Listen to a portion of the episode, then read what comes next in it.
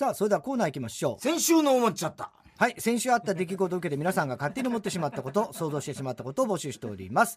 まあ、いつもあった今週の思っちゃったなんですけどもね。ねえ夏季休暇中ということでそうなんですよ。8月2日に収録したものを今放送しているので、まあ、皆さんは先先週そんなことあったなと思いいながら。きなり田中がね、休みをくれって言い出しましたからね。はい。そうです。言い出しまして。さすがにね、それはもう、そうです。当社としてもやっぱりね、あの働き方をいろいろ考えなきゃいけない。そろそろ田中も年だし、まあ幼い子供もいるから、はいはい。ということで、もうなかなかね、一緒に旅行なんてね、行ってくれる年でもなくなってきますからね、だんだんね。今頃どうしてんでしょうね田中は。今どうしてんだろうね。まあ、計画ではまあまあ、あの辺にいるかなとは思ってるんですけども、ねまああんまり特定はしないですけどもねあ。えおごりですか？え いやまあ、それは、あのーもういないですね。あもういないですか、はい。それはもう。主ですからね 本当さ、本当さ、なんで、いや、まあ、これから行くんだったらあれだけど、んもういないんでいい,、ねいいですけどねお。ごりの主ですからね主ではないんだよ。ラジオネーム刈り上げさん、うん。太田さん寝室のベッドにイエスセックスノーセックス枕を置いている人。イエスの枕だね。イエスの枕。イエスセックスノーセックス枕を置いている人。こんばんは。ロコ・ソラーレのうん。吉田千奈美さん結婚。あ、そうなんだ。で思っちゃった、はい。もし吉田さんが記憶喪失になったら「ここはロコ？私ソラーレ」って言うと思う。覚えてんじゃねえかって覚えてるね。覚えてたろロコソラールだけは覚えてるんだね。さすがね。そこはね。ラジオネームポンプ屋のポン。太田さんドーピング検査の時に間違ってカップにてんこ盛りのうんこを入れて提出した人 こんばんはうんこでもわかんのかな、ドーピングって。どうなんだろうんこじゃ分かんないんじゃない？う。そうなのかな。あどうなんだろうねうんこでも分かんのかな？わからねえな。体内のね薬物みたいなのって、え血液とかやっぱりそうああいうもんじゃないと分かんないだろうねきっとうん。まあ、尿だよね、大体ね。えー、矢沢栄作サブスク解禁あ栄吉吉田栄作と間違えちゃった、はい。矢沢永吉。うん。サブスク解禁で思っちゃったこと、うん。もし矢沢永吉のチンコが皮かぶりだったら、ん。俺は包茎だけど矢沢的にはどうかな。って言い訳をすると。いやいやいや、包茎でしょ。矢沢も包茎ってことでしょ、それは。矢沢はどうかな、ね。サブスク解禁ですか、ね。えラジオネームバナザードアップショー、うん太田さんファルケンボーグの剛速球をチンコで打ち返す人いやー無理。うん。ファルケンボーグって？ピッチャーです。あの、ソフトバンク。もう、今はもういないか。アカデミー賞授賞式で平手打ち騒動を起こしたウィル・スミスがうん謝罪動画を公開したえ？というニュースを見て思っちゃったうん。もしもウィル・スミスがケアレ・スミスという名前だったら、ロケ入り時間を間違えて遅刻したり簡単なセリフを読み間違えたりと軽率なミスを何度もやってしまい 全く売れてないと思うケアレスミスってもう、その時点で名前がダメだろ、もう。ケアレス売れるわけだよミス。ケアレスミス。ケアレスミスです 使えねえなこいつみたいな最初に分かっちゃうねね。えー日向坂46上村ひなのさん爆押しネームボブサップ、うん。太田さん田中さんこんばんは、はい。フジロックでクワマンがお鈴木雅之とラッツスターの曲を披露、うん。というニュースを見て思っちゃった、盛り上がったらしいね。もしクワマンがネット通販を置き配で頼んだらすぐに盗まれちゃうと思う、みんな盗まれないだろう、ね盗まれちゃうからよくね。クワマねえ、すごい良かったっぽいね。ンね。うん。あ病気だったんですよねクワさんクワマンクワマンさんね。クワマンさんね、うん。よかったねでもね。ね。フジロックも盛り上がっ相当盛り上がったですか？いや越崎がなんかあの、うん。見たらしいですけどね、ネットでね。ネットで見たらしいですけどね、うん。すごかったってやっぱああのもう誰が出たの？あ他は分かんないけどスカあスカパラとかか、そりゃ盛り上がるよな、うん。でマーチン出てきて。フェス行きてえな、なんだよ。行ったことねえだろうがよフェス行きてえ 嘘つけ。えーラジオネームキキキキ、えー映画「ジュラシック・ワールド」シリーズの最新作が公開。で思っちゃった、うん。恐竜が落語家か落語家になったらうん。氷河期怖いっていう。落語をすると思うよ。どういうことなんだよ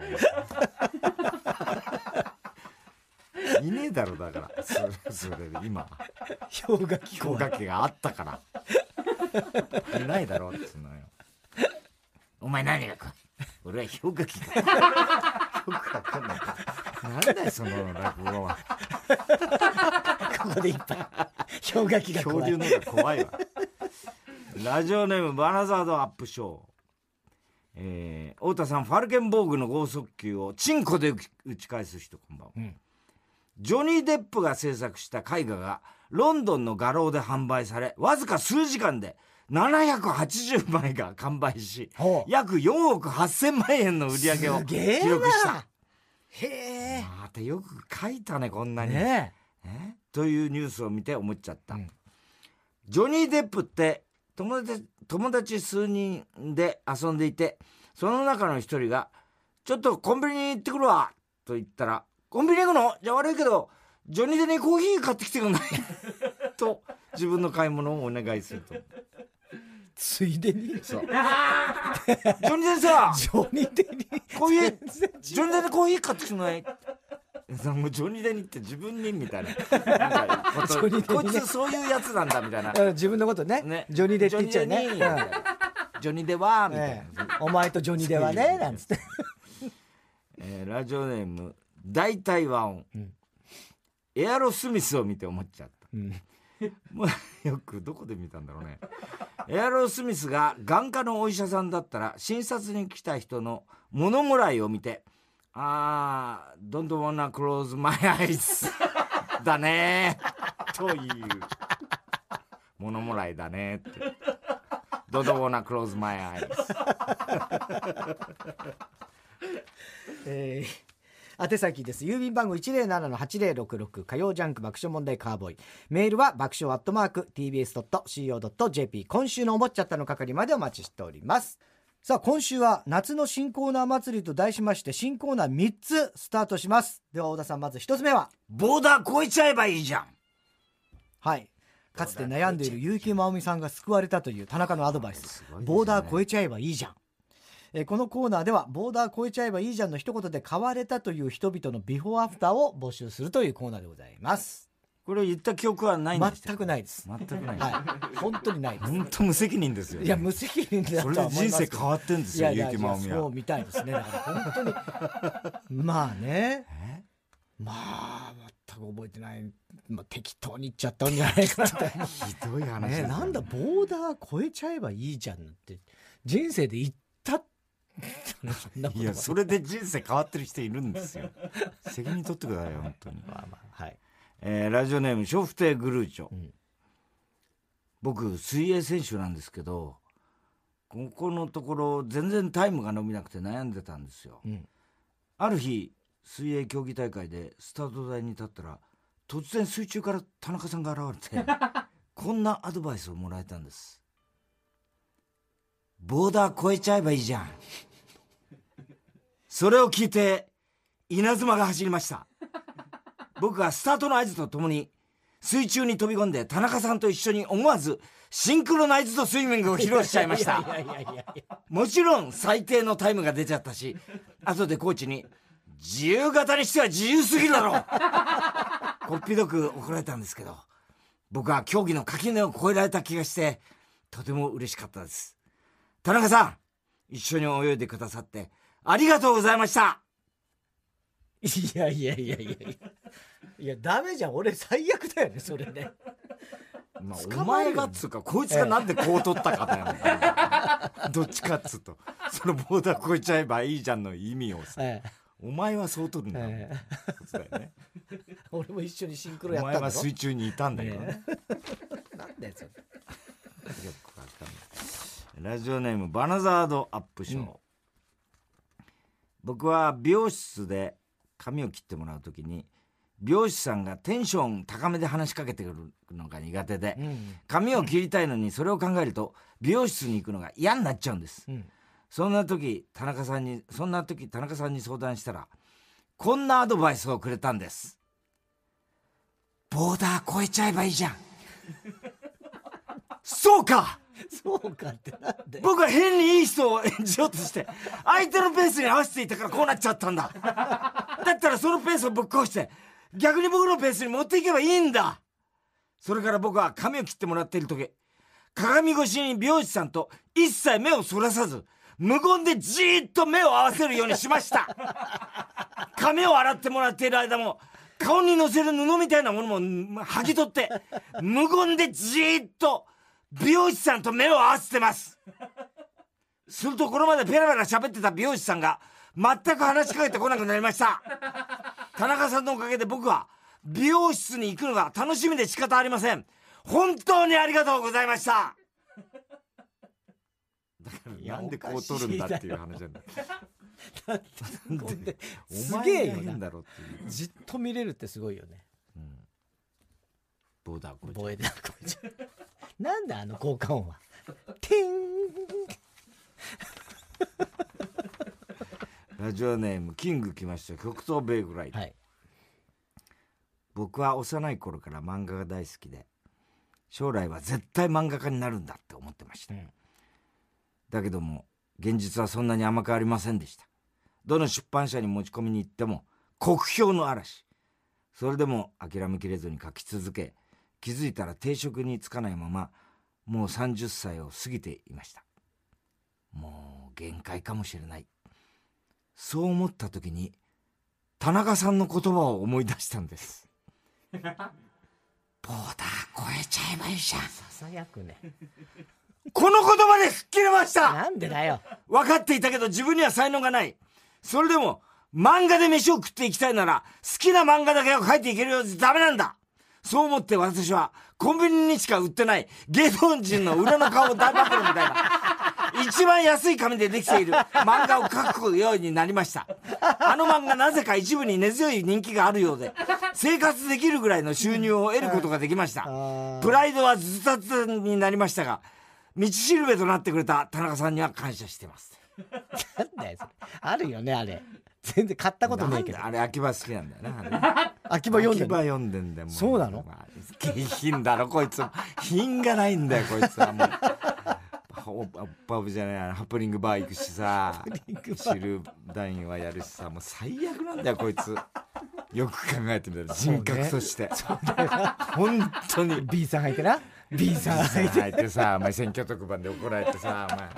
最悪なんだよこいつえーラジオネーム大体和音。俺は刀鍛冶をなりわいとしている人間なんです。ボーダー超えてるだろこいつもこの時点で。俺は刀鍛冶をなりわいとしている人間なんですが今の人に日本刀の魅力を知ってもらうためにはどうしたらいいのか分かんなくて悩んでたんです。その時田中さんに相談したらこんなアドバイスをくれたんですあれボーダー越えちゃえばいいじゃん。その言葉を聞いた瞬間に衝撃が走りました。そうか。この手があったかと。何の手がそれから YouTube に肉じゃがを日本刀で使って調理してみた。日本刀でネギのみじん切りに挑戦してみた。日本刀で魚を三枚おろしにしてみた。などの動画を上げたところバズりにバズって日本刀に興味を持った方が続出しましたその結果俺を含めた周りの人たちが大怪我に見舞われて毎日のように病院に通っていますがとても満足しています。田中さんには感謝してもしきれませんね。しきれませんね。誰に喋ってダメだろこいつ。周りね怪我だらけになっちゃって、えーペンネーム今に見てろどっか、うん私は爆弾処理班なんですか？よく赤を切るか青を切るかという二択に直面することがあります。ドラマの世界ね。一体どっちのコードを切ればいいのか？悩んだって答えが出るわけじゃありませんが。それじゃしょうがないじゃんね。私はいつも迷ってました。そんな時田中さんに相談したら田中さんはこんな言葉で私を勇気づけてくれましたボーダー超えちゃえばいいじゃん。言うなそんなこと。その言葉を聞いて私の迷いは吹き飛びました。そうか。どっちも切ってしまえばいい そして私は爆発しました。何度も何度も爆発して何度も何度もアフロになりました。けれど今の私には何の迷いもありません。田中さんの言葉を胸に私は今日も爆発します。すげえな。いいじゃねえか。じゃあ大丈夫なんじゃない？爆発しても大丈夫なやつなんだから爆弾処理班そういうやつらじゃないよね。絶対違います。えー、ラジオネームバナザードアップショー、うん、僕はホラー映画の監督をやってるんですけどホラー映画ってなんとなくパターンが決まっててありきたりな内容になっちゃうんですよね。それでずっと考えてるうちに面白いホラー映画を撮る自信がなくなっちゃったんです、うん、そんな時田中さんに相談したらこんなアドバイスをくれたんです。ボーダー超えちゃえばいいじゃん。そうか。僕は型にはまりすぎてたんだ。そこで僕は次に撮った作品で男気があり正義感が強いイケメン。そしてそのイケメンと最終的に結ばれるであろうヒロインの女性を真っ先に殺人鬼の餌食にしました。そして序盤でセックスをしてバカ騒ぎをしているバカカップルを最後まで生き残るようにした映画全くヒットしなかったけど。なんだか僕自身は殻を一枚破ることができた気がして爽やかな気分です。いや面白い田中さん相談に乗っていただき本当にありがとうございました。見たい見たい。これは面白いアイデアだよね、ね、ああ。これ実際ちょっとあったら面白いだね。あったら面白いね、うん、うんネタバレしないで見たら面白い、ね、面白いよね、うん、絶対こいつら殺されるね全然死なんねそいつら主役だったんだみたいなね。えー、宛先郵便番号107-8066火曜ジャンク爆笑問題カーボーイ。メールは爆笑アットマーク tbs.co.jp ボーダー超えちゃえばいいじゃんの係までお待ちしております。夏の新コーナー祭り続いてのコーナーは絵本のコーナー。はい絵本にならそならなそうな日常にタイトルをつけて絵本形式の文章で送ってもらうコーナーでございます。なんかののどかな。まあねね。絵本ですからねこういうのどかな感じね。じゃね。ゆっくりゆったりした気持ちになる感じだね。い。いいい感じじゃいい感じ？はい。いい感じだね。ね。見てごらん。ほら。あそこ見てごらん。どこ見んだよ。トンボだよ えー、ラジオネームどうにもならんよ、うん、カバンの中には何がある？ワイワイガヤガヤ。スーパーで買い物中のゆうちゃん。何やらキョロキョロそわそわしています。好きな人でもいたのかな？カゴの中にはお豆腐が2丁。レジを通して110円今日のご飯は冷ややっこ？ちょっといい？お店から出たゆうちゃんは知らないおばさんに呼び止められました。カバンの中見せてくれる？なら。おかしなことを聞かれたゆうちゃん。おかしなことじゃないんじゃない？中にはお財布とお豆腐しかないのにね。あれれ？あれあれ？お財布お豆腐。じゃがいも。人参。玉ねぎ。牛肉。カレールー。レジを通してないわよね。うっかり。ゆうちゃんお金を払わずに帰ろうとしちゃってたんだね。教えてもらってよかったね。事務所に作れていかれたゆう今夜はカレーで決まりだね。決まりだね、じゃあ。おしまい。おしまいにすんだ。ダメな子だねダメな子だね、ゆうちゃん。ね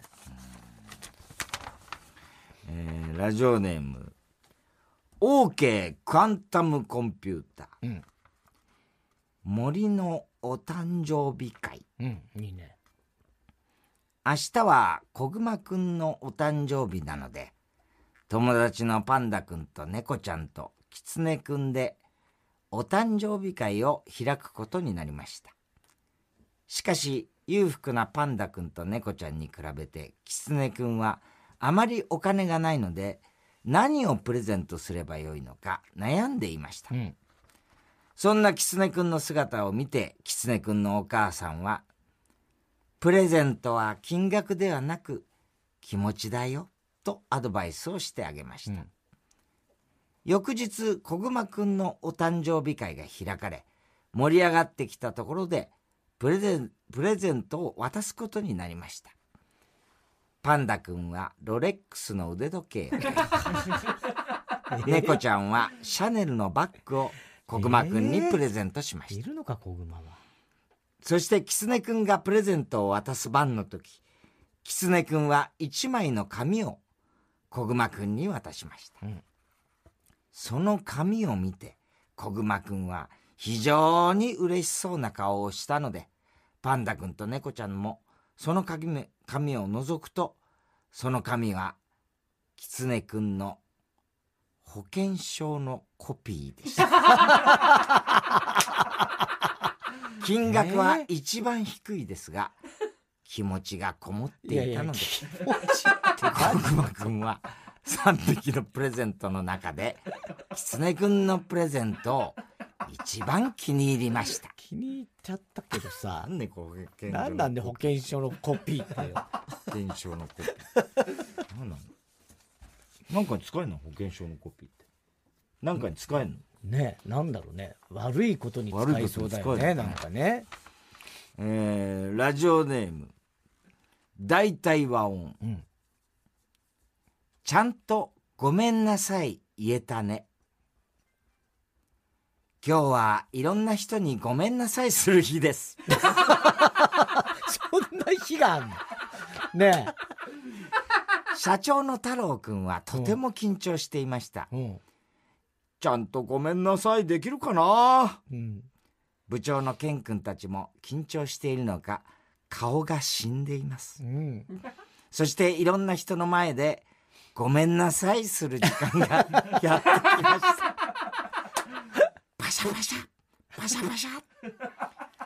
カメラの光がとっても眩しくてみんなは驚きました。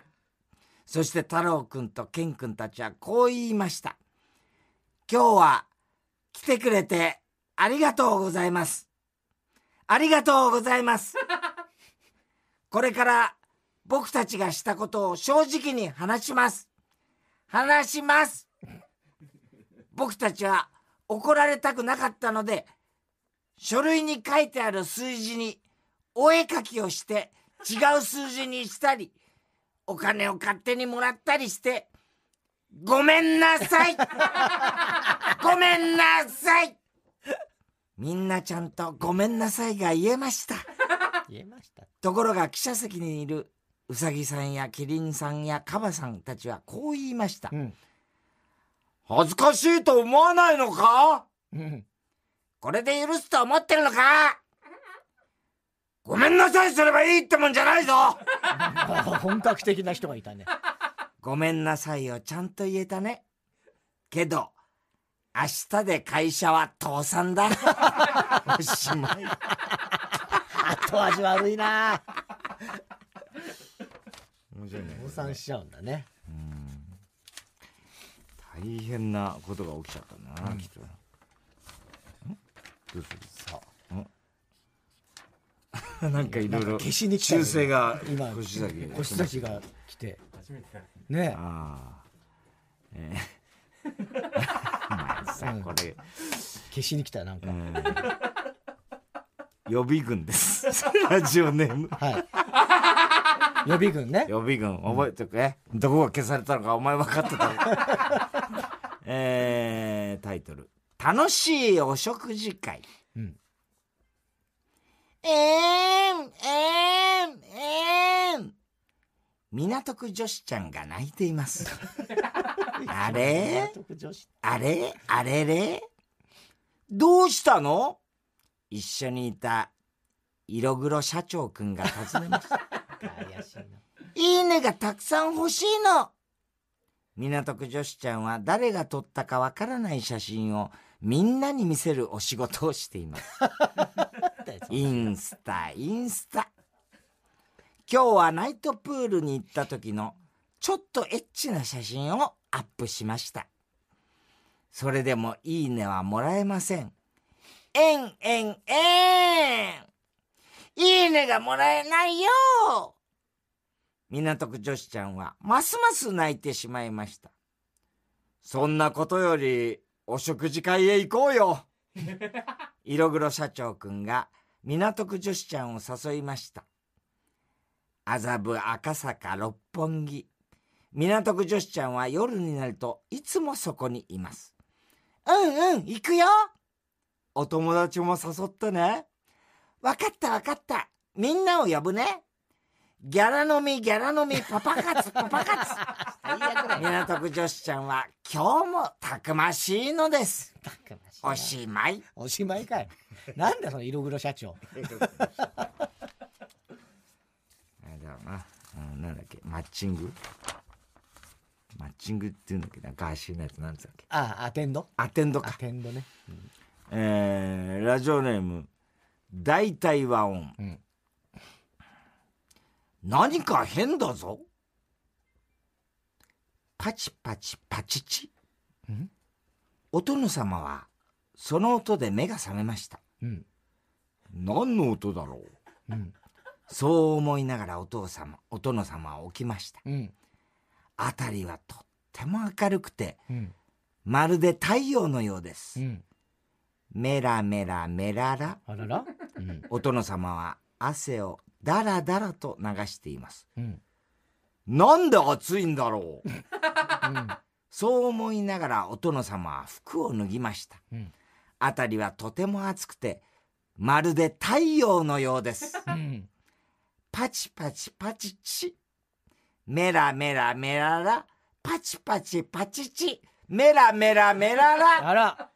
だんだん音と暑さが大きくなっていって、お殿様はこう思いました。何か変だぞ 本能寺。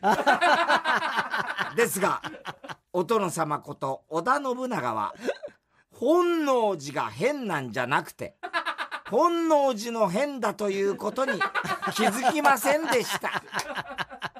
ここがテストに出るところだから、みんなで一緒に覚えようめでたしめでたし。めでたくねえだろ。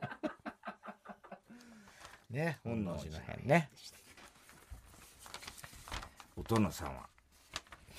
えー、ラジオネーム、どうにもならんよ。んシル男優の太郎くん。もうダメだろ、絵本で。ドキドキドッキン、バクバクバック。シル男優の太郎くん。今日は撮影初日だよ。大好きな女優ちゃんを目の前に、太郎くんを含めた10人が横並び。シコシコシコシコ。その絵本よ。コシコ。女優ちゃんの裸を見ながら太郎くんは必死にお仕事頑張るよ。だけど、あれあれ？困った困った。どうしよう。太郎くん、緊張で、おちんちんがしぼんじゃったみたい。周りのみんながハイハイ手を挙げる中、悔しそうな太郎仕方がないから目をつむって、初恋の花子ちゃんを思い浮かべてみよう。むくむく、むくむく、むくむくり。わーい無事に元気を取り戻したよ。あれよあれよと、ピュッピュッピュッ。やったねやったね太郎くん。明日も撮影あるからね。今日はうなぎでお祝いだ。おしまい。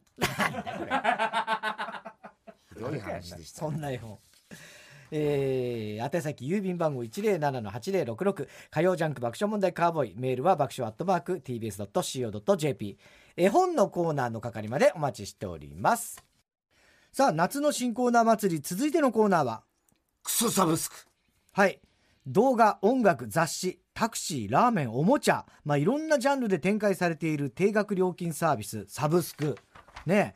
えこのコーナーでですねもしあったらクソみたいだなと言いたくなるような クソみたいなクソサブスクを募集するコーナーも う言ってても全然意味が分かんない。とにかくクソって言いたいだけなんで腰崎が俺がいい嫌いな言葉だからクソクソサブスクはい。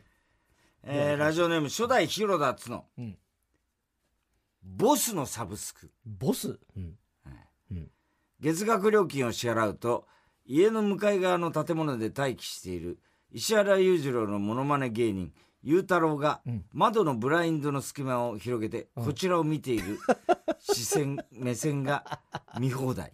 どういうことなんだよ。全然理ボスのサブスク。わかんない読んでも。ねえ。ゆうたろう何してんだよずーっと待ってんの。ボスのサブスク。ね。どういうことだったかな。ちょっとこう現実に置き換えらんない。機会らんないね、ペンネーム今に見てろどっか、ん。一コマ目サブスク。一コマ目サブスク。はいあらゆる4コマ漫画の一コマ目が読み放題。いやあんまり意味ねえよ。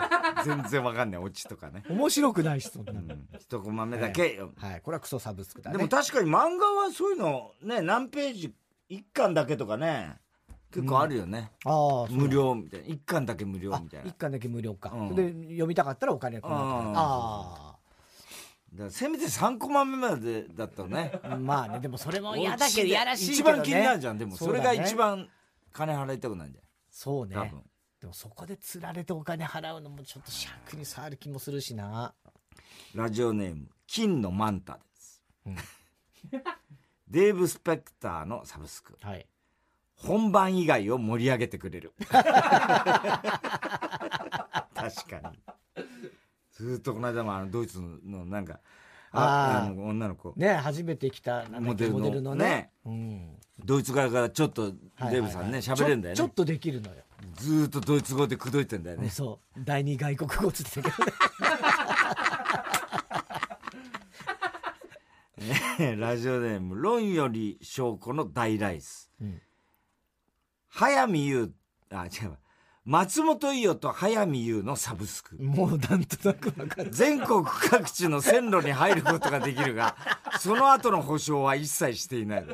もう入らないから。もう入らないです。ね。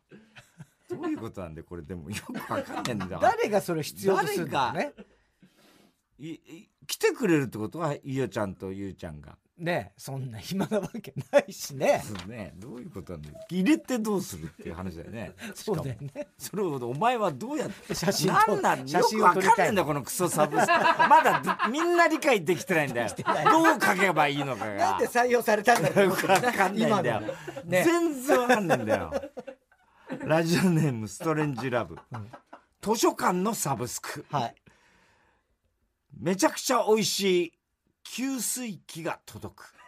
も う全然わかんない。言ってることがあの 図書館ははサブスクだろだって、ええまあ言ってみりゃね。そうだけどあの給水器があるのね。図書館ってよくね。そういうことね。か。そういうことか、ええ。そこかよっていうことよ。図書館ね。本のサブスクかと思ったら 給水器図かよ書みたいな。館はもともとサブスクじゃない、ええまあまあそうですよ、えあっちが先だろ。まあね。どっちかっつったら。えうん。まあ無料だから大体図書館はラジオネームシカトロック、ん。桂小枝のサブスク。パンツを脱いだ状態でベッドの上で寝ると翌朝股間の上にプリンが乗せ だからこれサブスクなのかっていう話なんだよ。サブスクってこういうことなのかっていう話なんだよ月額いくら払ってみたいなことだかそうらねね。いつでもプリンがもらえる桂小枝だろうそれは。サブスクじゃなくてなんだよ。小枝秘書会それをやってくれるってことなのかな。いやわかんない。ついろんな大量に加入したらどうすんのかね、一ね晩中、忙しいよもうプリン忙しい。をだからそんな誰がそれを望むんだよ。この間しそ丸がね,、ね久々に大阪で陽性ですわっつってメール送ってきたら、交番表写真でさ、あの添付したんだけど、あの鳥が桂声で膝がしそ丸なんだよこれですわもうドキドキですわとか言って俺が散々言ってんねんここで。そうね。だお前絶対、あのこの後はあの、プリン落語でお楽しみくださいって絶対言えよって返す。恐ろしいこと言いまんなって言ってたよ。そういえばしそ丸さんからなんかあのあおせんべいと？そうおせんべいね。届きましたおばちゃんの日だからね。そうそうそうそう。しそ丸さん8月3日かな？ね。ああそうだね、えーラジオネーム無回転観覧車、ん。達川光夫サブスク。はコンタクトレンズを落としても、みんなが一緒に探してくれる。だから、それはさ、サブスクってどういう、これは達川光夫の出来事だろ。あそう過去のね。何十年も前のね出来事。ね。みんなが待ってね。そうそうそうねコンタクト落とした。はいはいあれ見つかったんだっけ？あれ見つかったんじゃないのかな？確か最終的にはねえーサミー・デイビス・ジュニアの再来。タキシードは風に舞う。ん三田寛子のサブスク。三田寛子の旦那が不倫するたびに、記者の前で謝罪をすることができる。言ってんだよ本当にやめろお前が謝ってどうすんだって言われて終わりだろって。なんなのよお前誰だっていう話だよな。なんでお前が謝ってんだっていうな。そうだよね余計は、あの、印象悪いよね。タキシードは風に舞う。クワマンのサブスク。クワマンからセカンドバッグを盗むと、サービスでもう一個セカンドバッグがもらえる。だからもうこれ、いいの、これどういう趣旨なんだよ、このコーナー。盗んじゃダメだからまず泥棒しなきゃいけないわけだからサねブスクっええてどういうことなんだよ。誰も把握してないじゃねえかよ。一貫性がないんだよ。めちゃめちゃだよこれ高校生が全員違うんだよ。アプローチの仕方がさ、全員が違うんだよ。なんだこれママはアイドルネーム、タキシードは派手に舞う。焦点のサブスク。放送作家さんが考えた大喜利の答えを、焦点のオンエア前に教えてくれる。全然、なんなのこれ、サブスクかこれ。なんだこれ。嬉しくもねえしさ。サブスクというものが何なのかっていう話をね。もう全然そっからか基本的に分かってないよ、みんな全員が。分かってない、えー、宛先は郵便番号あれ107の。まだありますよ。あはいはい。あのお手先読んで。から続いてって言いますか。はい。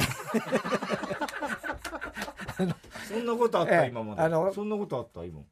いつもまとめちゃってるそうなの。いやなんか高橋さんの計画があったんですよ。だからコーナー終わったら革命が起きた。はいはいそうなんです。先にあの宛先行ってから続いてはって振ってくださいってそういう野望がある高橋さん。高橋さんのサブスクだよこれ。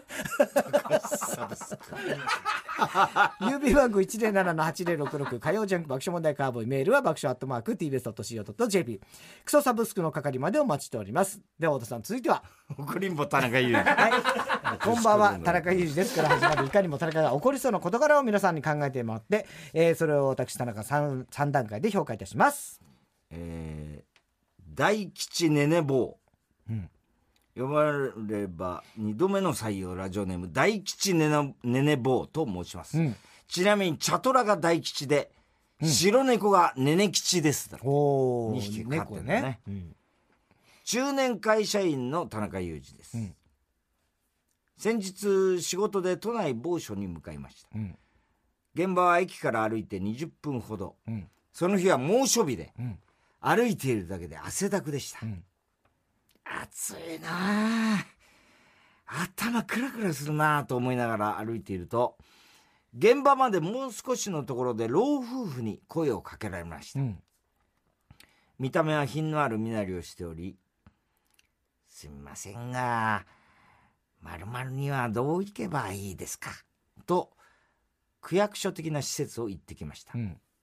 地元でもなくピンとこなかった私は「すみません地元じゃなくて仕事で来ててよくわからないんですよ」と答えました、うん。すると老夫婦は二人揃って「はあ」とため息とも不服とも取れるうん。吐息を漏らしました。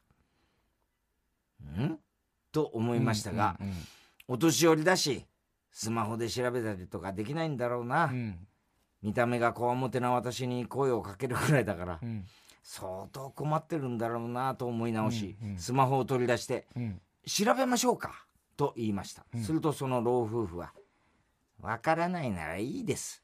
スマホで調べるんです、もう言っていいですよ」うん。吐き捨てるように言い流れるような見事な動きでよ懐からスマホを取り出し「OK グーグルまるまでの行き方教えて」と軽く言い放ち「あこっちか歩いて3分ぐらいだ」とそそくさと歩いていきました「おーい！真夏の午後に狐がたぬきに化かされたような気分だぜ。人を不快にさせる狐じじいたぬきババアスマホ使えんならさっさと使っていけやわしに声をかけるまでの時間、声をかけてたからの時間、全部無駄やんけああ、もしかしてわしが Google に見えた。それなら申し訳ない。謝ります。すみませんでした。いや、見えるかい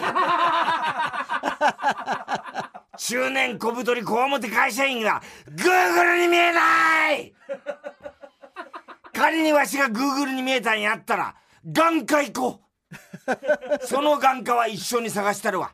あ、そっか、スマホがあるから、探せるか。わしいらんわな。田中さん、これってムカつきますよいね。やムカつきますよその後、何事もなく仕事も片付き、帰路につきました。つまらないネタでございますが、どうぞお納めください。いやいやいやいやムカつくね。まあ今時のね。OK、Google ちゃんと言えちゃうおじいちゃんおばあちゃんもそれなんでしょうね、うん。なんだろうね。なんで聞いたんだろうね一回ね。人に。ね。なんか知ってそうに見えたのかなですけどね。うん。ただそのその言い方だよねあとね、えーラジオネーム。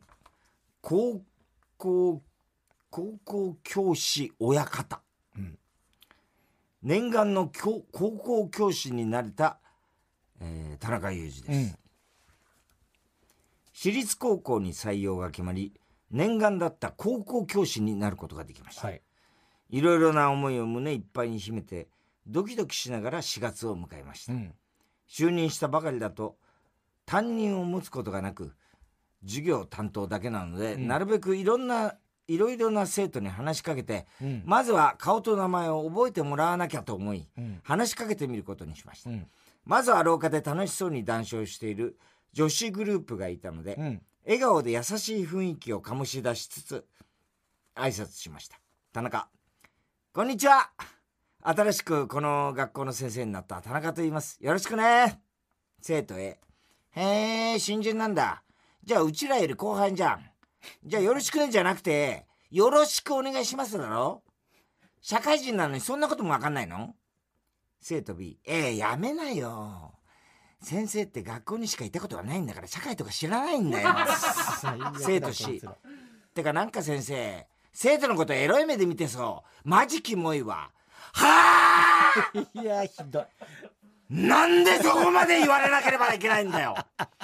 ドキドキしてた。フレッシュないい気持ちを返せよ。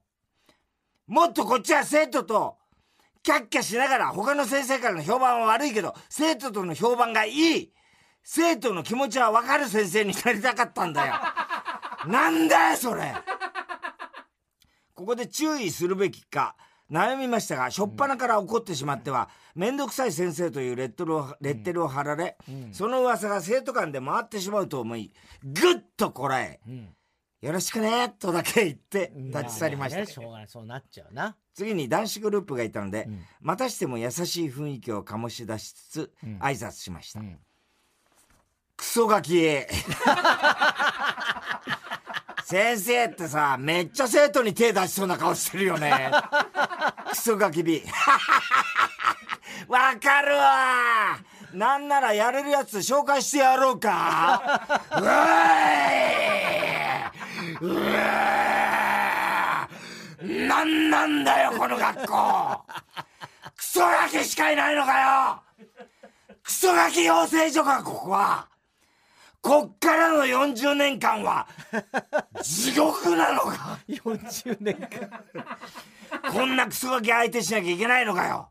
高校生みたいなケツの青いガキは、こっちは興味ねえんだよああこっちとら自家発電ばっかりだよ やれるやつ紹介してくれるなら、もっと成熟した大人の女性を紹介してくそういれうことじゃねえんだよ。おめえらみたいなケツの青いガキに、まだせっせせっせは早えよ。せっせせっせってなんだろうあ、せっせせっせは、早えよ、ちゃんと自分で自分の飯稼げるようになってからにしろ田中さん、これってムカつきません？か超ムカつくでしょ、このクソガキたち。そんなこと言うの、ね、と荒れた学校に来ちゃったのねこれからの40年。え。40年って考えたら、地獄ですよほんとちょっと。いやー先生は大変だと思うよ。もうあんまお怒っちゃいけないしね。今、同じそうだね。そう。ねえー、郵便番号 107-8066TBS ラジオ火曜ジャンク爆笑問題カーボーイメールアドレスは爆笑アットマーク TBS.CO.JP 住所氏名も忘れなく怒りんぼ田中裕二のコーナーまでおはきメールをお待ちしております。では続いてもう一つコーナーいきます。哲学的！はい太田さんが流行らせようとしているギャグ哲学的。このギャグをもっと使う機会を増やすために皆さんからも自分の哲学を募集しております。ラジオネーム毛ガニ、うん今年は蚊がいないとか今年はセミがいないとか言いたがるやつは毎年いる。哲学的確かに。毎年ね。今年蚊いないようん。ねみたいなね。ねあと今年の風はしつこい。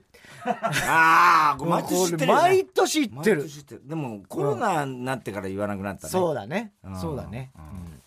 今年の風はしつこいって必ず言ってたもんな、えーラブリーネーム明太子、ん炎上覚悟で言いますがという人は本当に炎上したら慌てふためく。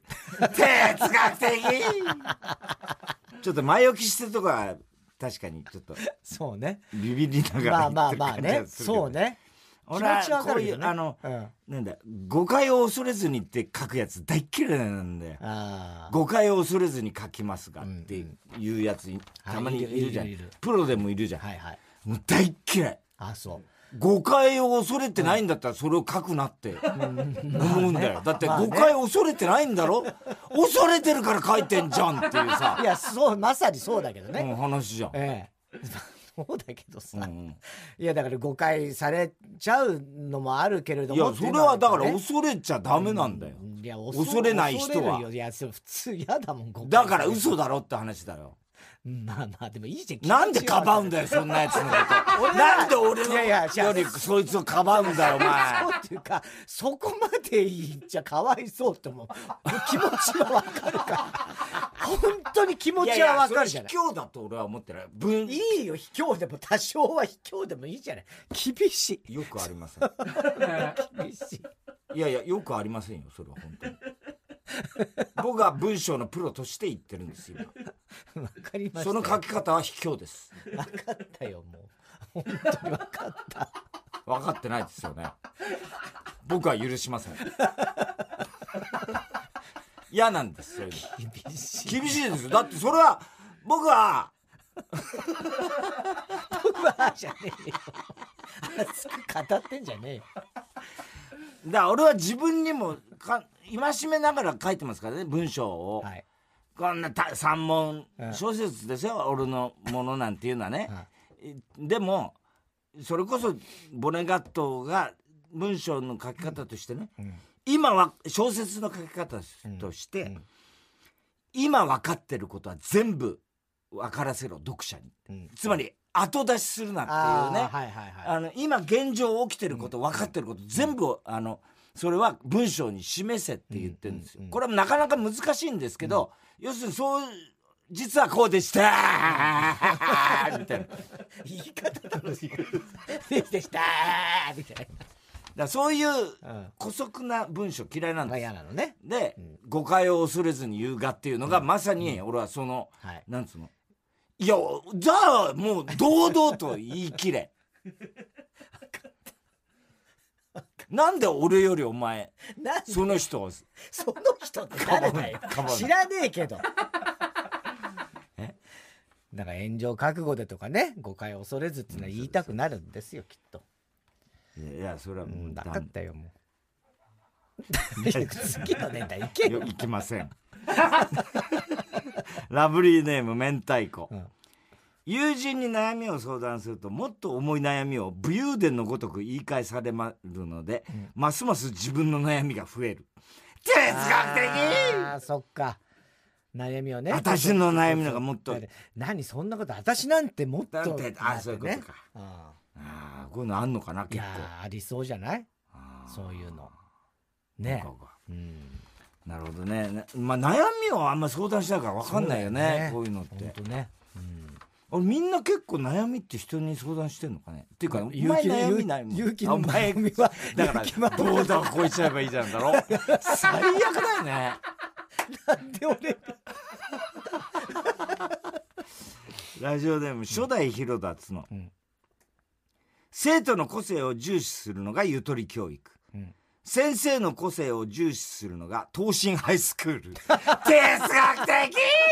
哲学的ではないけどね。まあまあ言ってることはわ分かるかるね。ううん。んね。ゆとり教育。でも林先生とかもさうん。すごいよね。すごいことになったから一発で来たんだあれもうね一発やじゃないけど普通そう思うじゃない。今でしょ。あの CM ねのあれね。だけで流行にバーってな相当イってさンパクトあったんだな。であそこからもうずーっと売れ続けてるからね。一番売れてるもんね、うん。多分ああの時からずっと、そうね。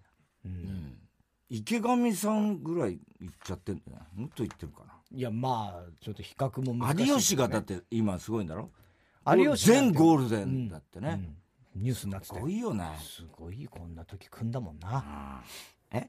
こういう時が組んだもんね。だからああ。もう昔さそ 猿岩石のね、ブームの後とかそうだよね。一回沈んでたからね。ね。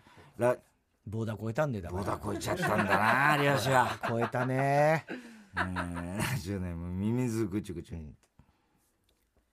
空が綺麗なのではなく大地が汚いだけ哲学いやまあいやいやいや大地も綺麗な空が綺麗な場合もあるしね。ええ空の綺麗はそれは大地が汚かろうが綺麗かろうが空は綺麗よ。海はどうなのかって。もうさだまさしみたいなどうですか？山はどうですか？というね。えー郵便番号107-8066火曜ジャンク爆笑問題カーボーイメールは爆笑アットマーク TBS.CO.JP まで。哲学的のかかりまでお待ちしております。